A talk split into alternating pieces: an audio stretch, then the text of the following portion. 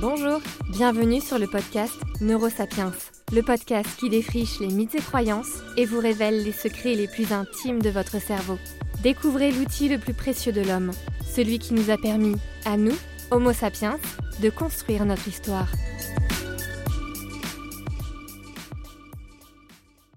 Bonjour à tous et bienvenue dans ce nouvel épisode de Neurosapiens.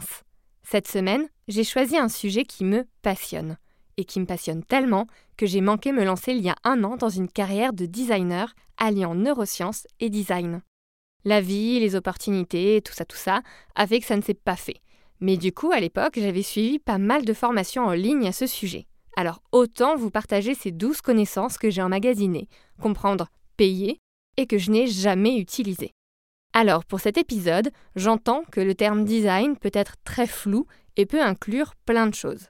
Le design d'intérieur, avec l'agencement d'une maison ou d'un musée, le design dans le sens stylisme, mode, le design de présentation, comme une infographie ou encore le design d'interaction qu'on retrouve sur les sites Internet, les applications mobiles, les jeux vidéo, etc.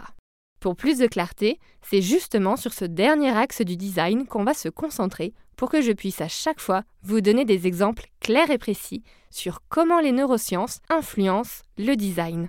L'objectif des personnes qui créent des applications et des sites Internet est d'engager, retenir les personnes qui viennent sur leur plateforme et potentiellement les convertir en clients. Pour ça, les designers vont réfléchir à l'expérience que va vivre l'utilisateur. Ils vont réfléchir aux besoins et aux attentes de l'utilisateur. Les designers qui font cela portent un nom bien précis pour l'anecdote. Ce sont des UX designers. UX, c'est pour User Experience. En français, l'expérience utilisateur. Quand on entend leurs objectifs et leurs ambitions, quand on comprend que le but des UX designers, c'est d'engager et de convertir les utilisateurs en clients, on capte vite que ça implique de comprendre comment nous percevons le monde, comment nous raisonnons, comment fonctionne notre attention et comment fonctionnent nos émotions. En gros, comprendre comment fonctionne notre cerveau. Et oui, aujourd'hui, tous les designers, que ce soit d'applications, de sites internet, d'objets, de maisons, ont bien conscience du fait que les neurosciences leur sont d'une grande utilité. Beaucoup de UX designers s'appuient sur des éléments neuroscientifiques pour vous offrir une interface adaptée à la façon dont votre cerveau fonctionne. Et ça, c'est le programme de cet épisode. Quelles astuces mettent-ils en place pour capter notre attention? Qu'ont-ils bien compris sur le fonctionnement de notre cerveau pour nous faire rester sur une application ou un site internet? Comment s'y prennent les designers pour générer des émotions positives en vous?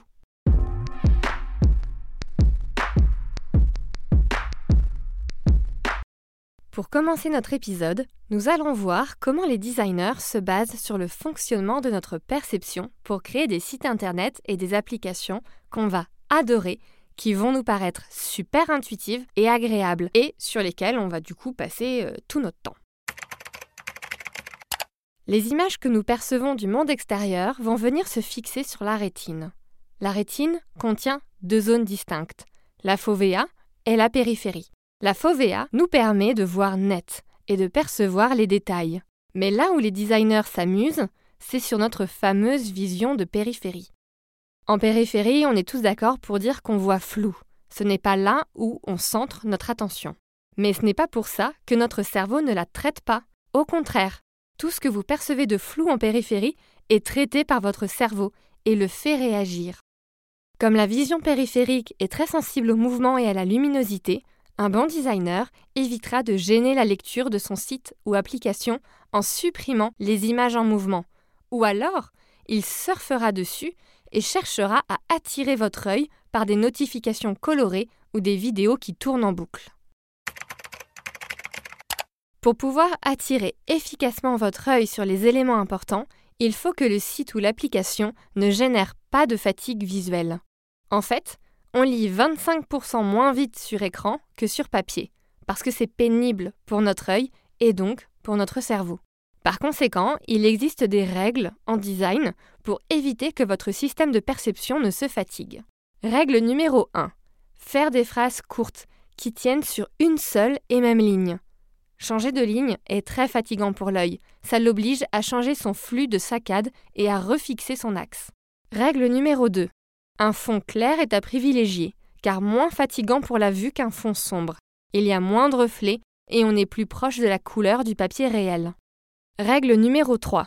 C'est comme dans la mode, Christina Cordula nous l'a répété mille fois, ne pas utiliser sur son site et application plus de deux ou trois couleurs différentes. Les couleurs choisies doivent contraster fortement avec le fond blanc.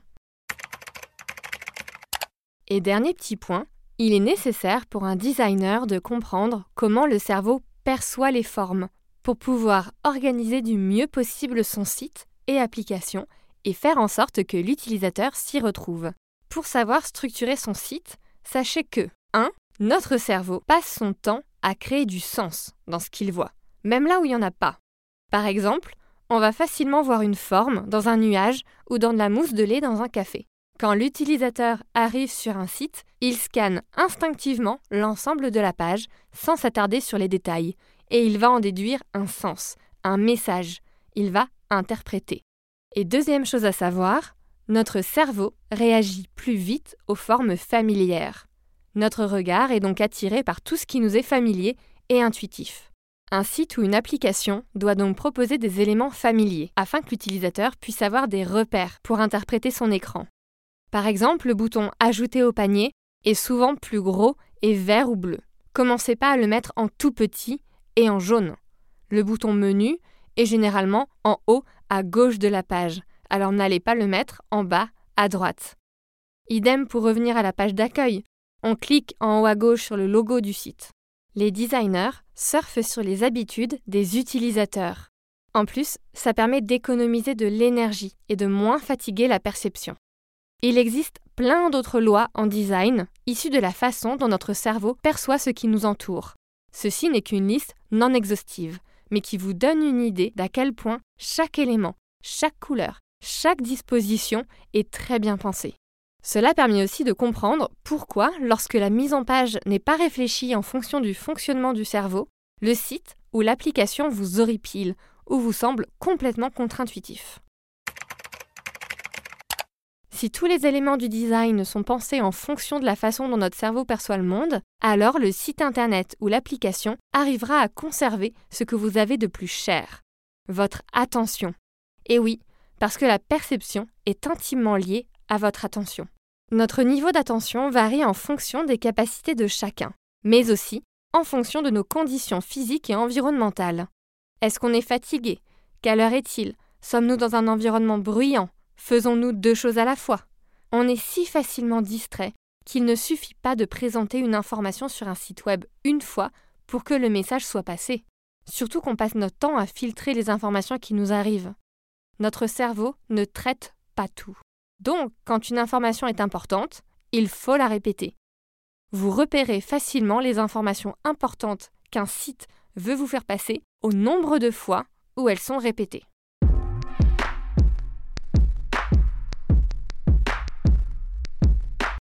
Allez, après avoir compris comment fonctionne notre perception et notre attention, il faut savoir nous divertir.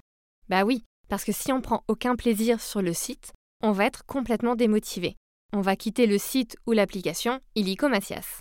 Voici deux astuces qu'utilisent les designers pour activer votre système de récompense et déclencher chez vous une avalanche de plaisir lorsque vous surfez sur leur site et application. Premièrement, ils vont vous offrir des preuves sociales. Ils vont vous rassurer en vous montrant un grand nombre de personnes qui leur font confiance, qui ont aussi adopté leur site, leurs produits ou leur appli. Par exemple, ils vont présenter des témoignages clients. Ils vont afficher des personnes connues ou des entreprises réputées qui les financent ou les utilisent. Ils vont afficher leur nombre de followers et de likes sur Facebook, Instagram ou LinkedIn. Ces preuves sociales vont vous encourager à adopter leur application ou leur produit. Elles vont participer à générer en vous un petit boost de dopamine et d'adrénaline. Je veux être comme ces autres clients. Je veux ce qu'ils ont déjà et je veux me sentir comme eux, grosso modo. Deuxièmement, beaucoup d'applications et de sites utilisent aujourd'hui une technique qu'on appelle la gamification pour réveiller votre système de récompense. La gamification, ça vient du mot game, qui signifie jeu en français. En gros, ils vont transformer certains aspects de l'appli ou du site en jeu pour vous inciter à réaliser leurs tâches avec plus de satisfaction. Par exemple, vous allez pouvoir gagner des badges, vous allez voir votre indice de progression, vous allez avoir un tableau de score, vous allez recevoir des récompenses. Et ça, ça se trouve de plus en plus sur les sites. Pour prendre quelques exemples, les utilisateurs de l'application Waze, qui fonctionne comme un GPS, vont pouvoir gagner des badges en faisant des signalements de radar ou de travaux sur la route, mais aussi en répondant à des alertes.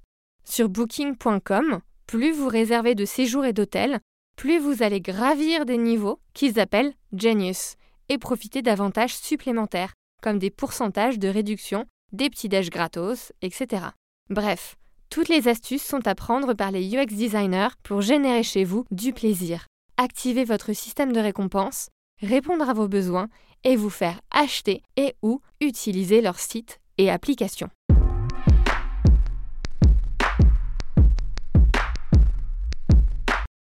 Un dernier aspect essentiel au designer, c'est de comprendre comment nos émotions fonctionnent.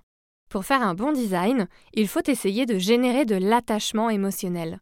Ce sont les émotions ressenties lors de l'utilisation du site ou de l'appli qui vont faire que vous allez continuer à l'utiliser ou non, en parler autour de vous ou le critiquer ouvertement, ou encore le recommander à vos amis ou le leur déconseiller.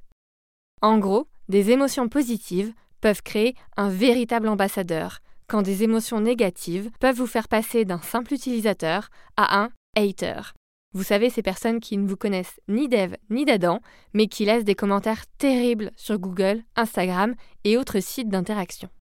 Alors, comment s'y prennent les designers pour générer des émotions positives en vous? Pour cette dernière partie, vous allez voir que je vais être méga brève, car c'est vraiment histoire de vous donner quelques exemples sur comment les designs surfent sur vos émotions. Mais vraiment, les émotions sont au cœur du design depuis des décennies. Encore, le lien entre design et cerveau est assez nouveau, mais design et émotion, pas vraiment. Si vous tapez design et émotion sur Google, vous obtenez pas moins de 489 millions de résultats. C'est un sujet absolument fascinant. Bref, alors l'astuce numéro 1 qu'utilisent les UX designers pour générer en vous des émotions lorsque vous surfez sur leur site et appli, c'est d'ajouter des visages humains. De nombreuses études ont été réalisées avec un eye tracker, c'est-à-dire un appareil qui permet d'observer où regarde une personne lorsqu'on lui montre par exemple une page web. Dès lors qu'un visage est présent, les personnes vont tout de suite orienter leur regard vers ce visage. Nous sommes spontanément attirés par les visages de nos semblables, et ce, dès la naissance. On a même une zone du cerveau entièrement dédiée à la reconnaissance des visages et des émotions sur les dix visages. Du coup, les designers vont se servir du non-verbal, des mimiques du visage, des micro-expressions rapidement reconnues inconsciemment par le cerveau pour transmettre une émotion. Une attention bien particulière sera donc portée aux images choisies. Et je dis images et non photos, car cela s'applique tout aussi bien aux représentations humanoïdes, c'est-à-dire aux dessins, aux avatars, etc. Et oui, vous l'entendez, c'est la musique qui annonce la fin de l'épisode. Ces dernières dix minutes nous avons pu voir ensemble que les designers sont souvent de fins psychologues. Ils prennent le temps de comprendre comment fonctionne votre cerveau, comment nous percevons les choses qui nous entourent, comment nous décidons ou non de porter attention à un élément, comment nous prenons du plaisir et ressentons des émotions afin de développer des interfaces qui nous engagent, qui nous retiennent et qui nous font consommer le produit? Pour certains, cette pratique appliquant sciences cognitives et comportementales au design s'apparente à de la manipulation. Aujourd'hui se développent des démarches visant à permettre aux designers de rester éthiques et de trouver un juste milieu entre les intérêts des utilisateurs et ceux des entreprises.